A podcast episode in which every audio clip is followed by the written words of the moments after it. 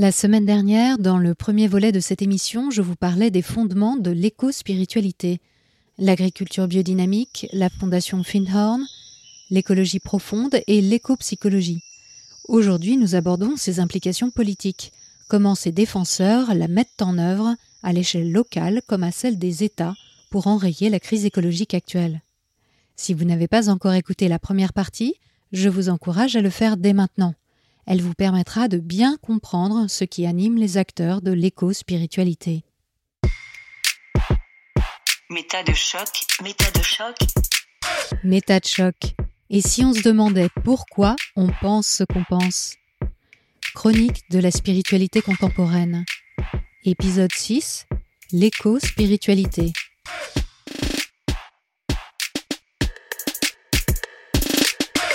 Dans sa tentative de réconcilier science et tradition, le mouvement New Age est très perméable à l'engouement contemporain pour les cultes païens et montre une fascination particulière pour le rapport à la nature des peuples dits premiers. Le néo-druidisme et le néo-chamanisme se présentent comme des voies vers la sagesse et la reconnexion à une nature sacrée. Les nombreuses rencontres et stages d'initiation proposés sur des lieux symboliques sont un excellent catalyseur pour les adeptes en quête de sens et de retour à des racines ancestrales.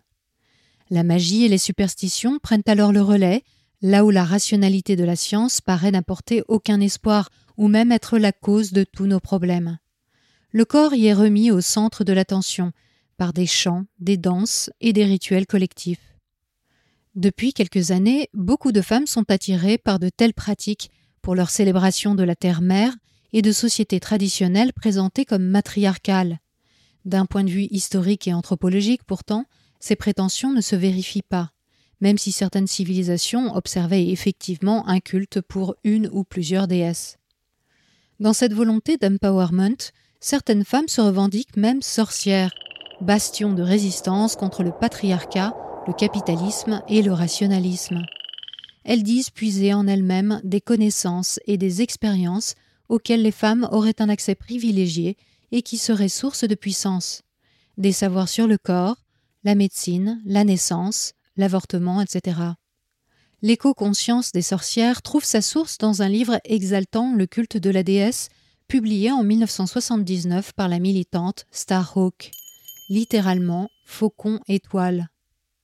Mais ce n'est que récemment qu'elle a rencontré un intérêt massif du grand public via la presse féminine et Instagram, suite à la publication de livres emblématiques tels que Caliban et la sorcière de Sylvia Federici ou Sorcière, la puissance invaincue des femmes de Mona Chollet. Ces livres sont devenus des références dans le milieu écoféministe, courant qui considère qu'il existe des liens indissociables entre la domination sur les femmes et la domination sur la nature. Ils présentent une vision de la femme comme ayant des pouvoirs mystérieux, à la fois innés et transmis de génération en génération. Des arguments largement fondés sur une idéalisation des sorcières du Moyen Âge en Europe et des sociétés de l'Amérique précolombienne.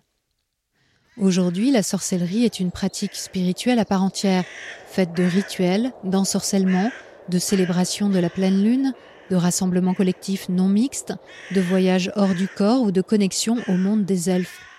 Elle a aussi souvent recours à l'astrologie et au tantra, et met particulièrement en avant les médecines alternatives, notamment par des soins à base de plantes et de projection d'énergie. L'écoactivisme intègre donc désormais le fait de jeter des sorts en faveur du climat. Cette magie se veut disruptive, transformatrice et guérisseuse. Elle peut opérer en allumant une bougie, en méditant ou par des actions collectives d'envoi d'énergie lors de marches pour le climat. Si ces rituels gardent souvent un caractère secret, certaines sorcières se contentant de porter un cristal au fond de leur poche pour les maintenir enracinés et en sécurité lors de manifestations, certaines autres osent pratiquer leurs invocations au grand jour. C'est le cas de Starhawk qui affirme Les actions politiques pourraient être plus efficaces si elles étaient consciemment comprises comme des mécanismes énergétiques.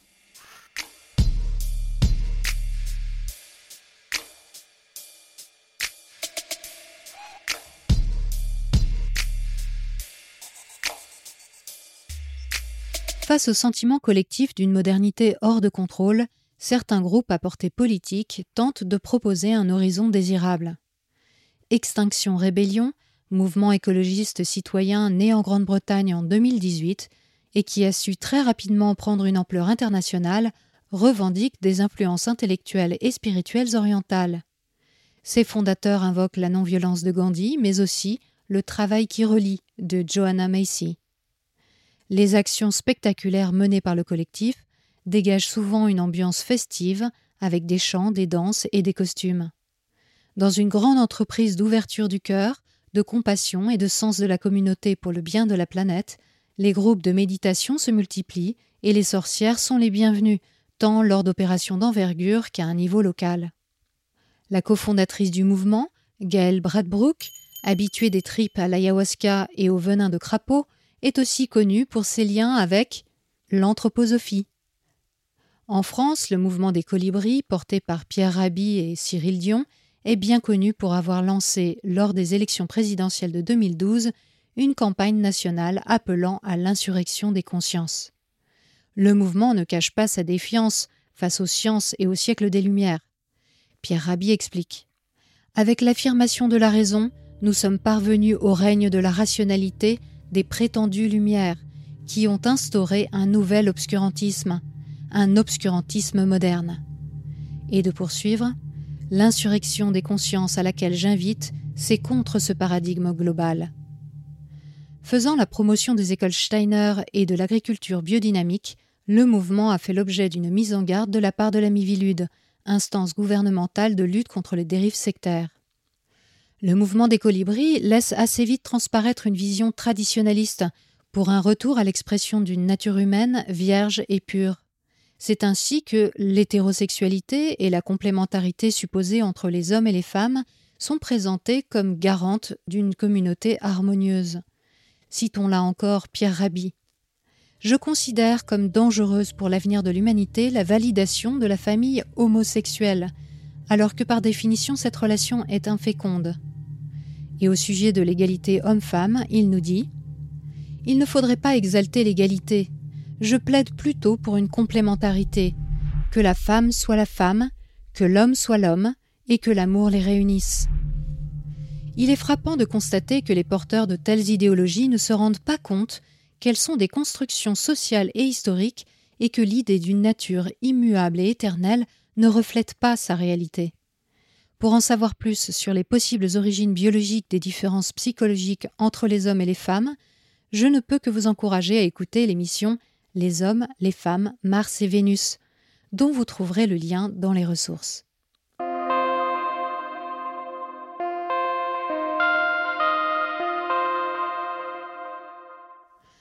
On peut aussi s'interroger sur l'humanisme revendiqué par le mouvement des colibris, lorsque plusieurs médias se sont fait l'écho de l'usage d'une main-d'œuvre gratuite pour faire tourner ces différentes initiatives phares. Par exemple, l'école alternative de Sophie Rabi a été condamnée par la justice en janvier 2020 pour travail dissimulé. En réalité, la question des inégalités sociales, ou même du capitalisme, est littéralement évincée du discours du fondateur des colibris, qui n'est visiblement pas en faveur de ce qu'il appelle le secourisme social. Ce goût pour la main-d'œuvre gratuite se retrouve énormément dans les différents courants de culture éco-spirituelle, comme par exemple chez la gourou du câlin, Ama, dont la multinationale repose essentiellement sur les dons et le bénévolat, alors qu'elle brasse des millions. Le don de soi est mis en avant comme un passage obligé pour le nettoyage de l'âme. Pierre Rabhi a beau être apprécié des écologistes de gauche, il est également largement relayé par la complosphère et l'extrême droite. De fait, les passerelles entre éco-spiritualité et éco-fascisme sont nombreuses, et ce depuis les origines du New Age, très marqué par un idéal de pureté naturelle et la distinction de races humaines plus élevées que d'autres, comme en témoignent les écrits de la Société théosophique et de Rudolf Steiner. De nombreux écofascistes gravitent aujourd'hui dans les sphères de l'écologie profonde. Ils s'inquiètent des évolutions démographiques vers une extinction blanche et rêvent de terres vierges exemptes de noms noirs et de pollution. Mais on retrouve aussi ce type de discours suprémaciste blanc et complotiste en Europe.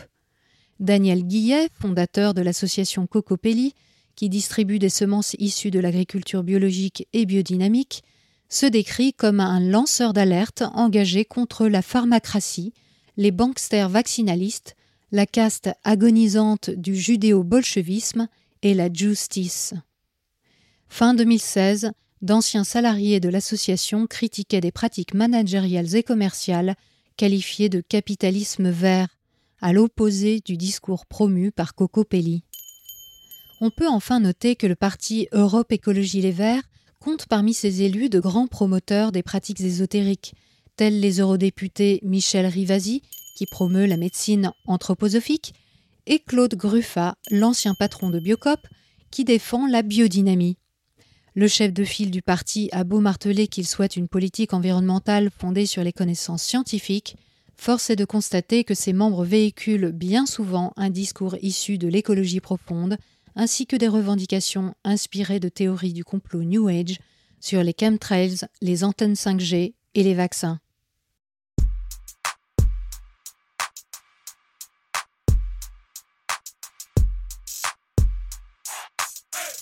De manière générale, ces mouvements attribuent à la nature des propriétés humaines.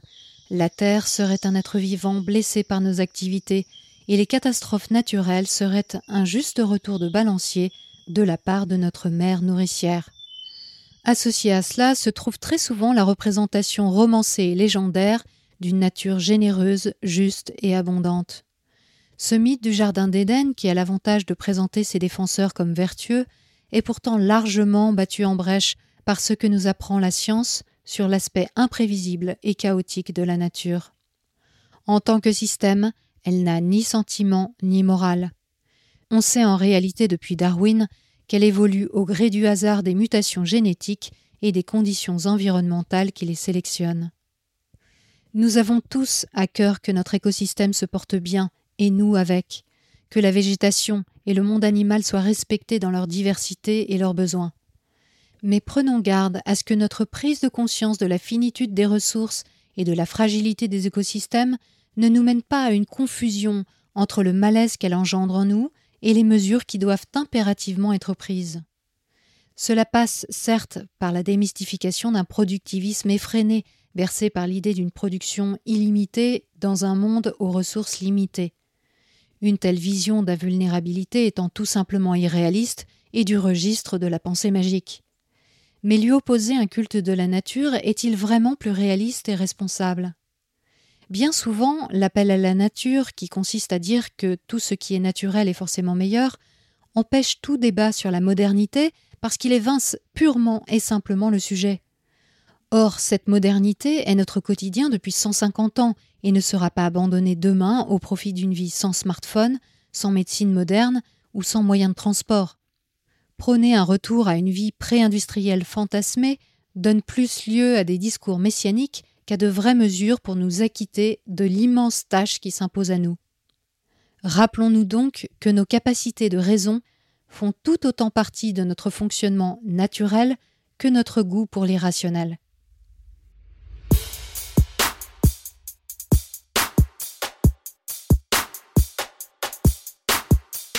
Une fois encore, merci à Anaïs Juste pour son aide dans la documentation de cette émission. Si vous voulez aller plus loin dans la réflexion, vous trouverez tout un tas de ressources en lien avec l'éco-spiritualité sur le site métadechoc.fr. Je tiens à remercier les personnes qui ont fait cette semaine un don ponctuel ou mensuel pour que Méta vive. Si vous aussi vous voulez soutenir ce podcast humble et superbe, suivez le lien en description vers la plateforme participative Tipeee. Dans la prochaine émission, il sera question de géobiologie. D'ici là, prenez le temps d'observer la manière dont vous pensez et de la questionner. Vous n'imaginez pas ce que vous pensez.